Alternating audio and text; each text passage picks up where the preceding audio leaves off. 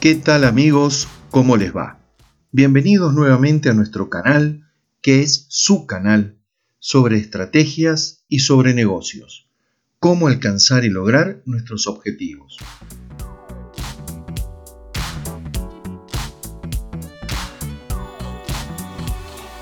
Vamos a trabajar un concepto muy importante y es el de los micromomentos. Tan importante es entender este concepto porque debemos pensar que cuando hablamos de estrategias, cuando hablamos de marketing, la clave siempre va a estar en poder encontrar cómo transformamos al intangible que es la necesidad, el deseo que tiene el cliente y cómo nosotros a través de nuestros procesos podemos desarrollar el tangible que el cliente quiere. El éxito de nuestras organizaciones hoy se encuentra en entender al cliente, saber, poder eh, ver qué es lo que necesita, cómo lo necesita, cómo lo quiere, qué puede llegar a querer, de manera tal de que en función de eso poder lograr un producto tangible, ya sea un producto o un servicio, que de alguna manera satisfaga lo que el cliente quiere. Y allí vamos a tener el éxito de nuestras organizaciones. De allí la importancia del marketing enfocado a, esta, a este proceso de transformar intangibles en tangibles y en donde se agrega algo más. No es solo el producto o el servicio, sino también debemos pensar en la experiencia, en el momento en que el cliente utilice ese producto o ese servicio. Y a ese momento en donde el cliente experimenta, vive la experiencia, es tan clave que es donde encontramos la fidelización de nuestros clientes, en donde encontramos el posicionamiento de nuestra marca y es donde logramos el éxito. Por esa razón es tan pero tan importante que no solamente nos dediquemos a lograr ese tangible, sino que nos dediquemos a ese momento. Pero hoy dijimos que íbamos a hablar de micromomentos.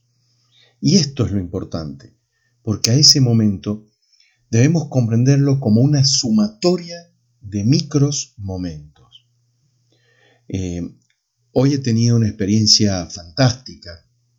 Me encuentro en estos momentos en la ciudad de Morelia, en Michoacán, en México, en la ciudad o en el lugar donde nació Cinépolis, la cadena de, cines de la cual vamos a hablar dentro de un rato, y en donde, hablando con ellos, interiorizándome, pude comprender por qué una organización puede lograr a través del tiempo crecer, crecer, crecer y lograr el éxito. Ellos tienen muy claro lo que sucedía en los años 90, en la década del 90, en donde Debíamos hacer filas larguísimas para comprar el boleto para entrar a un cine, filas larguísimas para ingresar al cine, y en donde progresivamente eh, los cines, esta industria, fue encargándose de eh, sistematizar, automatizar procesos y de esta manera poder llegar a tener eh, micro momentos de satisfacción desde que llegamos hasta que nos vamos. Por eso la importancia de entender esto. Si uno se pone a pensar, eh, Cinépolis, como cualquier otro cine, está atravesando un gran embate, una gran disputa con respecto a otras organizaciones que ofrecen productos o servicios sustitutos. Obviamente eh, podemos hablar de Netflix, de Prime, de Disney, etc. Pero podemos encontrar, y ahí es donde debemos aprender, cómo organizaciones como Cinépoli, que nació en el año 71 en Morelia, hoy tiene más o casi 6.000 salas en todo el mundo, ya están en 14 países, han ingresado a la India, a España, últimamente a Arabia Saudita, y es una empresa en la cual hoy trabajan 41.300 trabajadores. Ustedes se imaginan esta industria toda la responsabilidad en cuanto a este tema. Y por ejemplo me comentaban sus nuevos productos, sus nuevos servicios y cómo se enfocan, cómo tiene esa profunda admiración por el cliente, por lo que necesita y cada vez a través de las herramientas digitales se puede lograr tener o, o generar estos micro momentos. Por eso no debemos pensar solo en, las, en el avance tecnológico y cómo esto puede amenazar a nuestro negocio, sino debemos pensar cómo el avance tecnológico nos permite a nosotros mejorar, seguir y lograr la experiencia. Por esa razón, debemos comprender que la experiencia es la clave para el desarrollo. Organizaciones de este tipo lo han logrado a través de hacer un culto a la experiencia del cliente, en tratarlo como corresponde, en darle la mayor cantidad de ventajas y de beneficios para que vuelva a atravesar o que atraviese momentos de experiencia fundamental. Por eso debemos recordar esto, el tema de los micro momentos.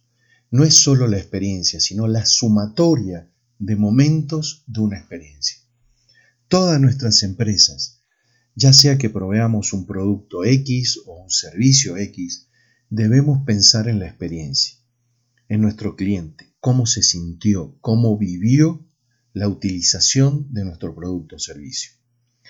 Creo que eh, las organizaciones que comprendan esto, las áreas de marketing que comprendan esto, van a lograr organizaciones de éxito.